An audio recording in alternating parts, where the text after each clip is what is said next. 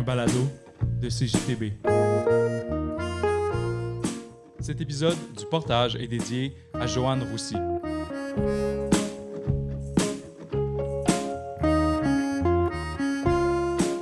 Le portage. Le portage. Le portage.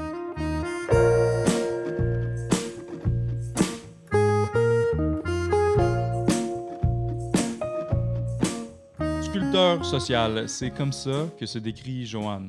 La longue carrière de l'habitante de Moisy, village au nord de cette île, n'a pas toujours été marquée de cet esprit revendicateur. De retour sur la côte nord après plusieurs années à Montréal, Joanne fait face à la réalité qu'elle a quittée. Elle grandit en bordure de Maliotenam, l'une des communautés inoues qui cerclent la ville de cette île. Maintenant, sa relation au territoire nord-foutier, à son héritage de violence et de destruction des espaces naturels, prend tout son espace de réflexion artistique. Depuis, Joanne œuvre à la contamination sociale. À travers son art, elle espère changer les mœurs, ouvrir le dialogue pour éventuellement guérir. Et son travail, elle le fait à travers l'atelier de la 8e île, un lieu de création qu'elle habite et qu'elle partage avec d'autres artistes. En collaboration avec des créateurs d'ici et d'ailleurs, elle consacre tout son temps à la réalisation de son rêve, de ses utopies nordiques. Sans plus tarder, c'est le portage qui commence avec Joanne Roussy. Question classique de début d'entrevue. J'ai demandé à Joanne Roussy d'où vient sa passion et son talent pour les arts. Elle m'explique eh ben, qu'elle ne s'en rappelle même pas. Ben, au niveau de, au niveau de ma création, euh, depuis quand, là, c'est, en fait, je me rappelle pas. Euh, je te dirais que j'ai toujours, euh, en tout cas, de, de, de, mes- de la vie de mes parents, mes frères et sœurs, là, même à deux ans, j'étais à l'aise avec un crayon, puis... donc, ça a toujours été comme essayer de, de, de, de comprendre la vie avec mon crayon, là, grosso modo, quand j'étais petite, là, puis euh, c'était quelque chose de sérieux, là. Pour moi, là, on aurait dit que j'avais toujours su que j'allais faire ça. Joanne Roussy se décrit comme une sculpteur sociale. Alors avant de devenir une sculpteur sociale, je lui ai demandé comment est-ce qu'elle est devenue sculpteur.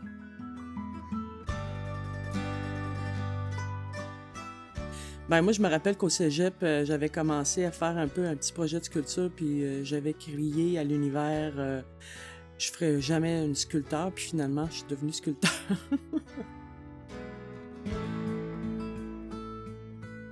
Moi, ce que je comprends, dans le fond, là, de, de ma propre démarche, c'est que euh, j'ai, j'ai jamais pu me classer dans un dans une catégorie. Ça, ça a été euh, un peu difficile pour moi, tu sais, pour pouvoir euh, faire des demandes de subventions, là, des fois se mettre dans les bonnes cases, puis tout ça, là.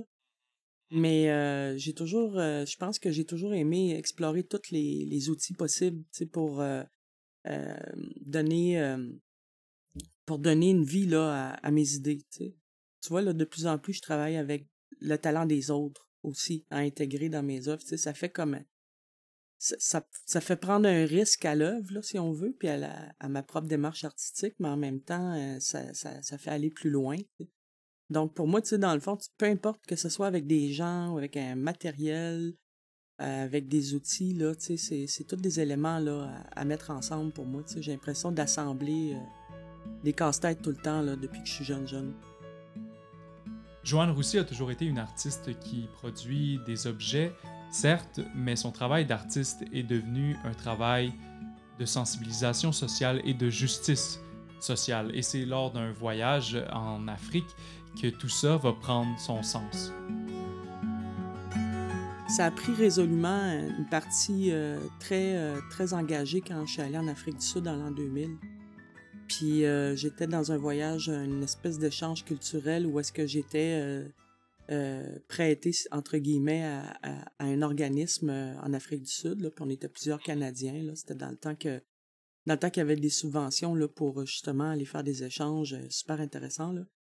Puis euh, euh, là-bas, ben, il y avait la- toute la pandémie du sida qui était là-bas très active. Il y avait une personne sur quatre qui était infectée du VIH, puis qui s'en allait très certainement vers le sida parce que parce que le gouvernement, leur propre gouvernement, refusait de leur donner les, médicaments. Puis euh, il y avait tout un trouble là, euh, là-bas. Puis en plus, se super- superposait à ça, c'était quatre ans après la fin de l'apartheid.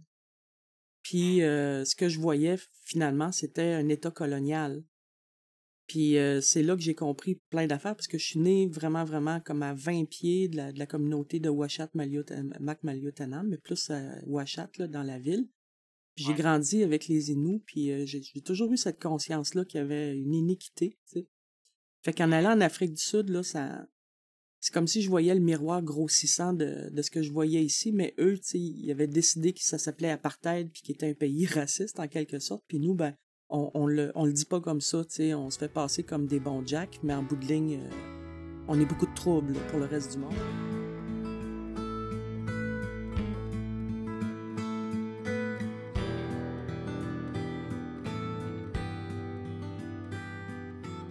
Vois qu'en l'an 2000, quand j'étais en Afrique du Sud, ce que les Zoulous m'ont demandé, puis même les Afrikaners, puis euh, les gens avec qui j'ai collaboré là-bas, c'était Artists for Human Rights là, qui, qui, était là-bas. Puis euh, euh, eux autres, ils m'ont dit Garde, tu t'en vas faire ce que tu as fait ici dans ton pays, va dans ta.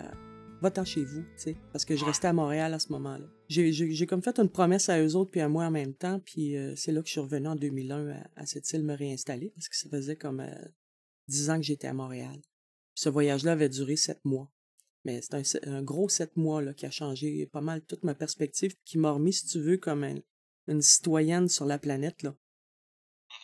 Puis c'est ça qui fait la différence parce que je suis pas juste une fille à cette île euh, qui a été éduquée selon euh, des, concepts de compagnie minière ou euh, j'ai pu aller objectiver ailleurs, voir à quel point c'est pareil ailleurs, mais que nous, c'est caché autrement. Donc, elle se trouve là, ma, ma démarche artistique, là, de rassembler les gens puis de, de, se penser à, une identité plus, juste, plus respectueuse aussi des Autochtones puis euh, du territoire.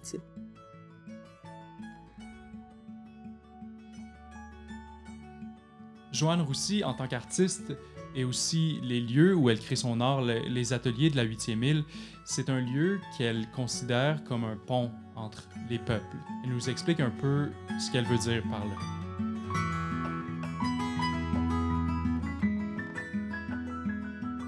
Ben, tu sais, c'est ça, le 8e île, c'est pour faire des ponts entre les peuples. Ça fait que l'idée, c'est, je pense que ce qui est, ce qui est un besoin avant là, de, de faire une réconciliation là, ou, euh, ou euh, whatever, là, ce qui est vraiment important, c'est la reconnaissance. C'est de reconnaître qu'est-ce qui s'est passé, qu'est-ce qui se passe encore aujourd'hui avec les résidus. C'est pas tant, tu sais, c'est sûr qu'on a toute une espèce de crise, là, quand, on, quand tu t'entends une démarche comme ça, là, d'essayer de comprendre vraiment c'est quoi être un Québécois, tu sais.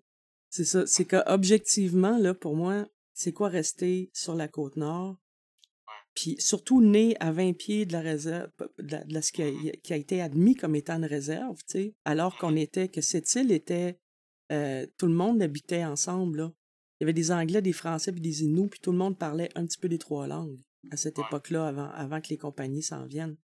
Donc, il a fallu que je comprenne c'était quoi la matrice autoritaire, tu sais, c'était quoi, qu'est-ce qui faisait qu'à un moment donné, dans un esprit, une compagnie arrive puis que tout le monde se met à, être raciste tout d'un coup, puis à se diviser, puis à accepter qu'on va mettre les Inuits dans un endroit, puis que pendant dix ans, on va, on va les couper de tout, de toutes les vives, de tout ce qu'il faut. Monseigneur Renan Labrie a été horrible là-dedans, tu sais.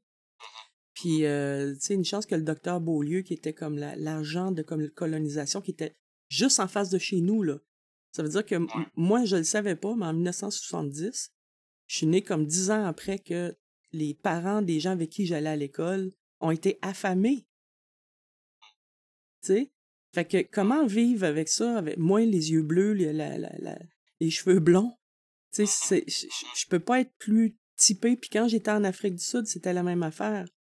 J'étais une blonde aux yeux bleus, puis je ressemblais aux Hollandais qui étaient les, les Afrikaners là-bas, puis qui avaient instauré l'apartheid avec les Anglais, tu sais. Fait que ça, tu sais, ça, ça me marque, moi, physiquement, je te dirais, puis ça m'a fait avoir des regards, euh, sais, des regards de... En tout cas, j'ai toujours su c'était quoi ma place dans la colonie, mais j'essaie de le verbaliser avec le temps. Puis ça, c'est vraiment une grosse démarche à faire. Puis, euh, tu sais, puis dans, dans, dans, mon projet de 8e île, ben, je m'intéresse à la politique, mais pas euh, politique partisane, là, tu sais, je m'intéresse à la politique en général, tu sais. Puis, euh, il y a des auteurs qui actuellement parlent de de, de politique en imaginaire ou de imaginaire en politique. En tant qu'artiste, Joanne Roussy se donne le devoir d'ouvrir le dialogue entre les peuples. Pour elle, c'est le premier pas vers cette distante réconciliation. C'est aussi de rassembler des artistes sur la côte nord, un territoire qui, pour Joanne Roussy, mérite d'être préservé, dont la culture est unique. Et cette préservation-là passe par les ateliers de la 8e île, son atelier à Joanne, où elle invite des artistes de l'extérieur à venir apprécier la culture de la côte nord. Puis moi, c'est un peu ça. pour moi, c'est un.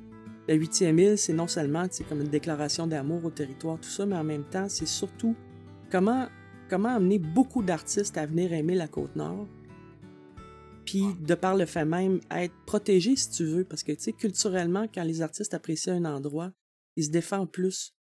La, huitième île, tu sais, dans le fond, c'est, il prend, il prend vie euh, dans les bâtiments où il s'installe. Actuellement, il y a l'atelier de la huitième île, qui est situé dans, dans, dans l'église euh, d'une ancienne ah, base d'armée.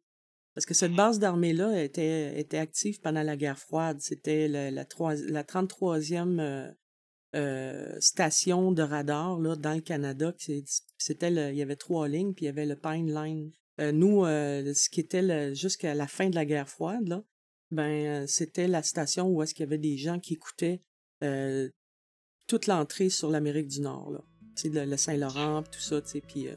Fait que la base, elle a été bâtie, si tu veux, sur des terres sacrées inoues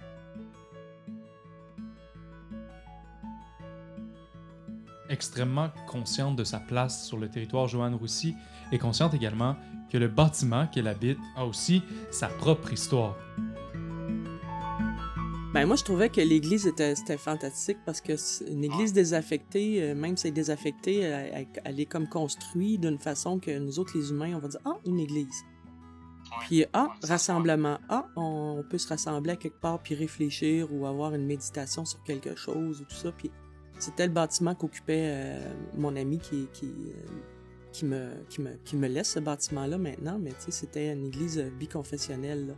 Donc, ça me faisait un gros espace pour pouvoir recevoir des gens déjà là, parce que même si j'avais un petit atelier en ville, j'ai eu quelques ateliers en ville depuis, depuis 2001, là, mais bon, ça a commencé comme atelier Joanne Rossi. Après ça, ben là, j'ai voulu euh, évolué. Puis là, en 2008, j'ai parti Atelier de la 8e île. Puis l'Atelier de la 8e île euh, euh, est parti d'une maison sur la rue Monseigneur-Blanche. Après ça, c'est allé sur la rue Joliette, un atelier. Puis là, quand j'ai commencé à faire des projets virages avec des jeunes, où est-ce que je leur apprenais à travailler le bois, puis tout ça, puis on faisait des interventions artistiques après ça dans la ville. Donc, ça me prenait un peu plus grand.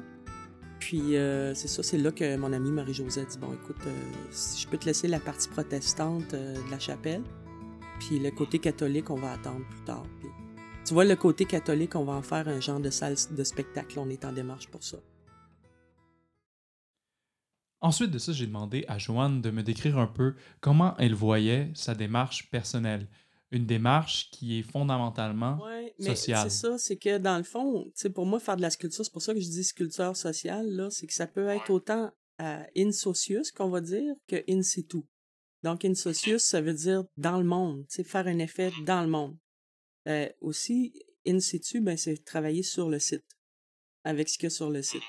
Donc, euh, moi, je suis partie de cette démarche-là où je travaillais à faire des objets, puis tout ça, mais là, je suis en train de m'en aller vers l'art vivant tranquillement parce que pour moi, je me rends compte qu'il y a tellement d'urgence actuellement que je me ressens le besoin d'être devant le public, d'être dans le public, puis d'être avec les gens en train, les deux mains dedans, là. Puis que ce soit que l'œuvre, que le processus de l'œuvre fasse partie de l'œuvre aussi. Parce que je suis plus capable de m'imaginer travailler tout seul dans mon atelier alors qu'il se passe toutes ces choses-là puis faire des œuvres pour un musée, tu sais, ça, ça, ça, ça, je suis plus capable. Non, ça n'a plus aucun sens pour moi.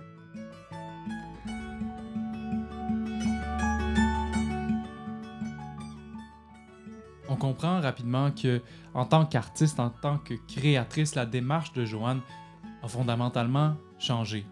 Ce qu'elle faisait auparavant ne répond plus à ses objectifs, à ses visées de changer les mœurs d'ouvrir le dialogue. Et elle va ensuite me décrire ce qu'elle fait en ce moment.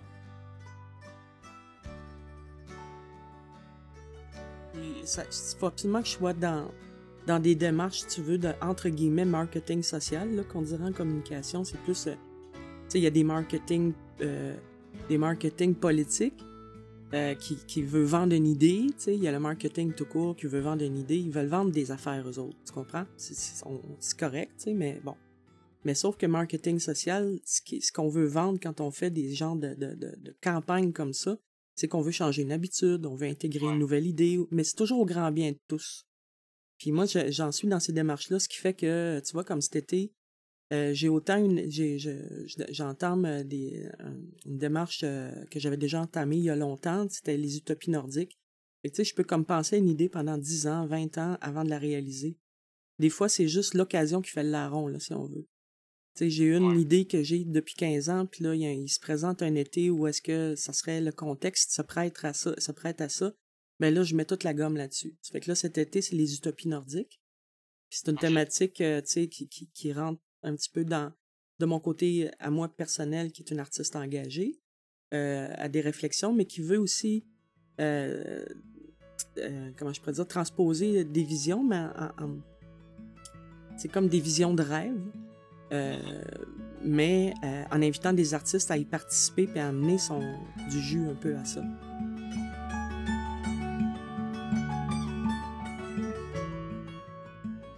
Chacun des artistes a une commande spéciale. C'est-à-dire, j'ai une demande d'aller selon, dans, dans le sens des utopies nordiques, d'aller dans cette réflexion-là. Mais, comme par exemple, ce que j'ai demandé aux artistes de cirque, c'est est-ce que vous allez pouvoir, j'aimerais que vous marchiez dans les arbres. Faut trouver, la commande, c'est il faut trouver une façon de vous faire marcher dans les arbres. Tu vois? Puis là-dedans, ben là, il y, a, des monteurs, il y a des caméramans, il y a fait que je suis tout en train de, monter une équipe, là, euh, puis de, pour faire différentes demandes de subs. Fait que c'est un peu ça ma vie, de ce temps-ci. On dirait que c'est de la mise en scène ou euh, de, la direction artistique. Euh, c'est pas mal ça, là, dans les dernières années.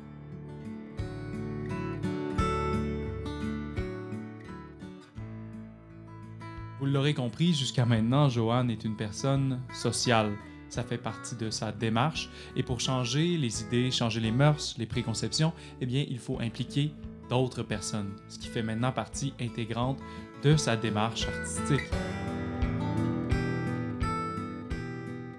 Moi, j'ai cherché plutôt à rapprocher le, le processus créatif des gens ici. C'est pour ça que tout le long du processus, il y a tout le temps mes amis ou euh, des gens que je connais moins qui viennent s'impliquer, tout ça. Puis c'est là que moi je vois qu'elle a la contamination parce que puis la puissance d'une œuvre d'art. Tu sais, juste un, juste un exemple. Tu sais, pendant euh, il y avait une il y avait une série de, mines d'uranium qui voulaient s'installer sur la, la, côte nord.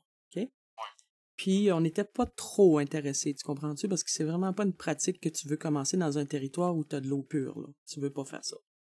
Mais nous autres, on s'est battu longtemps, quelques années, mais ce qui a fait que ça a avancé beaucoup la cause, c'était euh, les performances qu'on faisait avec du public. Donc, euh, l'idée, c'était de frapper l'imaginaire le plus possible, puis de donner un sens, donner un air ou un sens, en tout cas, d'organisation. Ça fait que c'est là que j'ai pu, moi, faire aller mes talents, là, si on veut, de, de mise en scène, là, parce que on, a, réfléchi, le groupe, à une espèce de, spectacle qui allait démontrer l'urgence euh, de, ne pas envahir euh, le lac Cachewis qu'on a, qu'on a ici à, 30 km là en haut, mais qui est vraiment à côté de la source d'eau potable. Alors, ce qu'on a fait, c'est qu'on a fait une démonstration assez flyée où est-ce qu'on a invité euh, des, des des familles à monter en skidoo puis on s'est ramassé à peu près avec 150 skidoo, 200 skidoo, mais ceux qui ont participé devaient être à peu près 100, 150 personnes sur leur skidoo, puis on a formé une hélice de la radioactivité sur le lac Cachewis. On a loué un hélicoptère qui a monté trois fois pour les trois, euh, les trois tableaux de la chorégraphie des, des motoneiges. On avait quelqu'un qui filmait, on avait quelqu'un qui montait, euh, il y a les journalistes qui achetaient leur place dans l'hélicoptère, euh, il y avait tout ça, toute cette dynamique-là. Puis quand on a tout monté ça, puis que, bon, les journalistes ont canné ça, ça a passé au moins deux fins de semaine complètes sur RDI, sur LCN, les journaux locaux, ça a questionné plein d'affaires, tu sais.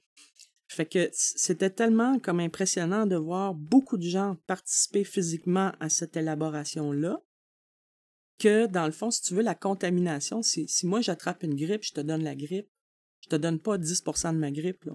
Donc, pour moi, le principe de, communication, c'est comment installer un message visuel que j'appelle comme une piche-note neuronale, je te dirais, là, qui va faire que les gens vont attraper le virus, si tu veux. Devenir porteur du message aussi. Parce qu'il fait pas juste partie, pas juste une petite marionnette, il a appris ça, la force du message fait de, si ça fait boule de neige ou pas. Qu'est-ce qu'une œuvre d'art peut apporter que, mettons, une action politique euh, peut ne pas apporter? Moi, je te dirais qu'une action politique, la plupart du temps, là, c'est que tu vises certaines personnes dans le gouvernement, je sais pas, moi, au BAP ou euh, à la ville. Ou, euh, Puis là, tu vas aller dealer avec ces gens-là, tu vas faire les messages en fonction de ces personnes-là. Mais ce qu'on oublie, ce qu'on oublie beaucoup, puis là, ça, c'est ma partie à moi, ce qu'on oublie beaucoup, c'est la démocratie.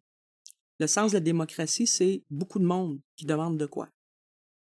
Puis le cerveau, lui, il, est réglé à ça. Il est réglé à voir plusieurs personnes adhérer à quelque chose puis se poser la question je peux-tu en faire partie ou pas?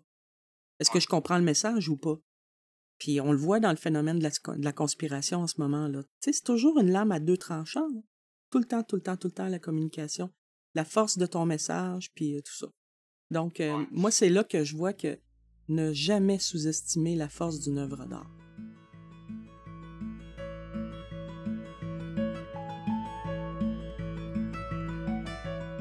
Tu sais jamais à quel point tu peux aller faire adhérer des, gens autour qui vont euh, être porteurs de ton message aussi. Puis j'arrête pas de voir la force que ça a, puis ça vaut la peine de le faire.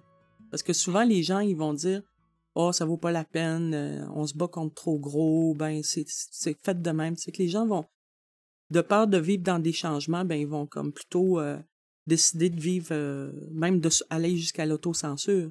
Mais ça prend comme quelqu'un qui est un peu objecteur de conscience, soit artistique, soit, soit au niveau des communications, qui va arriver puis qui va mettre la question autrement puis qui va poser les questions autrement. Puis là, il y, a des, y a des gens qui vont s'élever. C'est pour ça souvent que je vais, je m'arranger pour que quand je fais un travail avec une foule, qu'il y ait quelque chose qui est un peu chorégraphié ou euh, quelque chose qui a l'air organisé, puis en même temps que tout le monde ait la main à la pâte. Ça fait que comme ça, puis que ça soit quelque chose de beau esthétiquement. Fait que les gens sont attentifs puis apprennent en même temps. Ensuite de ça, j'ai demandé à Joanne comment est-ce qu'elle voyait le pouvoir de l'art, le pouvoir transformateur de l'art. Et pour elle, l'art permet de changer fondamentalement la manière dont les gens pensent. En regroupant un grand nombre de personnes, eh bien, on influence un encore plus grand nombre de personnes. Mais aussi, comme beaucoup d'artistes, pour elle, c'est une voie de revitaliser les communautés de la côte nord. C'est une voie pour préserver la culture unique de ce coin de pays-là un petit groupe de personnes peut vraiment euh, apporter beaucoup de joie dans une communauté, peut devenir. L'idée, c'est de rayonner. L'idée, c'est de donner envie aux gens de venir travailler chez vous avec vous autres. Puis quand tu réussis à faire ça, là, ben là, tu t'attires des gens qui écrivent, des gens qui. Euh, des gens. Tu sais, tu veux avoir des gens autour qui viennent visiter puis qui en parlent avec amour de ta place. C'est des gens qui ont envie de parler de leur territoire, qui ont envie de parler d'où ils viennent. Donc, euh, tu sais, c'est d'aller chercher ces gens-là. Tu sais, c'est faut aller comme si tu veux euh, mobiliser l'amour qui est, qui, qui est envoyé, euh, qui est ressenti par, si tu veux, entre guillemets, la diaspora, puis la mettre en exergue, là. Puis de dire, regarde, voici, puis pourquoi ça nous fait mal de ne pas pouvoir retourner? Ben, c'est X, X raison, mais tu veux des caméras, tu veux des gens qui viennent être heureux chez vous, il n'y en a pas mille façons, là. Sinon, il faut que tu payes une compagnie de marketing qui va essayer de trouver l'ADN de tête à la baleine, puis qu'ils vont euh, poser les pas bonnes questions. Donc, euh, si tu laisses des artistes agir, euh, ça, ça une force. Une grande force de frappe. pense juste aux œuvres de Pierre Perrault. C'est figé dans le temps, là, parce que là, on va aller voir les œuvres de Pierre Perrault, puis là, on est même en train de découvrir que dans ces personnages, il y avait des sombres individus, puis qu'on est capable d'aller réécrire là-dessus c'est là la force d'une œuvre d'art parce qu'elle elle situe le moment.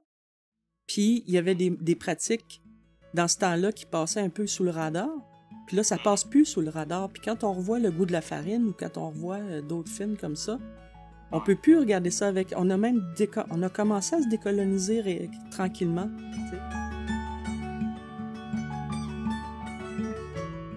Pour qu'on sorte de cette pensée-là, il faut avoir une appartenance. Puis t'as pas d'appartenance, comment tu peux avoir une appartenance si t'as pas vaincu euh, les, choses qui sont à vaincre, tu ensemble, tu sais, je veux dire, faut, pour avoir une histoire ensemble, faut avoir des hauts, des bas, des chicanes, des résolutions, euh, des accusations, des reconnaissances, des affaires comme ça, mais il faut que ça se dise dans le dialogue social. Puis si ça se fait pas sur la base Côte-Nord, ben, ou, comme ailleurs, c'est malheureux.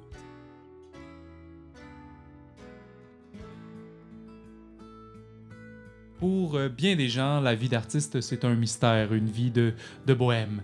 Mais j'ai demandé à Joanne, ça ressemblait à quoi euh, une journée typique dans sa vie?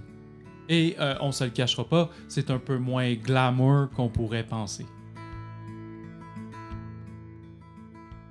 C'est organique pas mal, tu sais, puis euh, tu sais, je suis pas tout le temps en temps dans toutes mes affaires, ça fait que, tu sais, c'est comme, euh, c'est pas une, comment je pourrais dire, pour quelqu'un qui a besoin d'être totalement structuré, c'est insécurisant comme vie, là, ce que je fais, parce que, tu sais, bon, c'est euh, une journée typique, euh, ça peut être euh, aller faire le tour de quelques voisins en prévision d'un projet, parce que là, moi j'aime ça quand le village s'implique, puis le village aime s'impliquer dans les projets.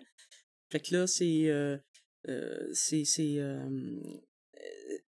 essayer de, de retracer, d'écrire des subventions. Tu vois, dans le mois de mars, janvier, février, mars, là, en principe, la plupart des travailleurs culturels en culture sont, sont en demande de subventions, sont en écriture de projets. Euh, ça fait que là, c'est pas mal ça, tu vois, là. À partir du mois de mars, là, ça, c'est vraiment, là, la, petite fourmilière qui commence, là, d'idées, tout ça, tu sais, puis d'aller chercher les alliés, puis s'assurer les, tu sais, les, que, les, toutes les chambres vont être occupées cet été, puis qu'il n'y aura pas de croisement, tu sais, comme c'est la COVID, ben, il faut faire, faut, faut faire attention comment les gens vont se croiser. Fait que ça, c'est beaucoup de la tête, hein, beaucoup de l'organisation. Euh, il y, a, comme un gros 10 de, de, d'aller chercher ma réflexion, ma création depuis des années, ma réflexion sur des utopies nordiques.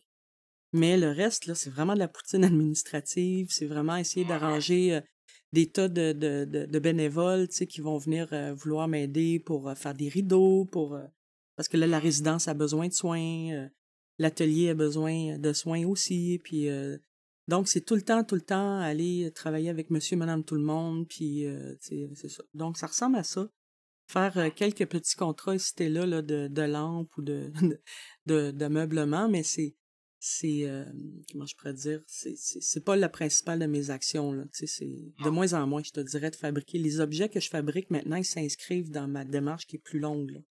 si je fais une série de, de quelque chose ça s'inscrit pas c'est pas une œuvre toute seule l'œuvre elle a son contexte fait que, tu sais, c'est plus de... Bon, dans les, les, historiens d'art appellent ça de l'invisuel.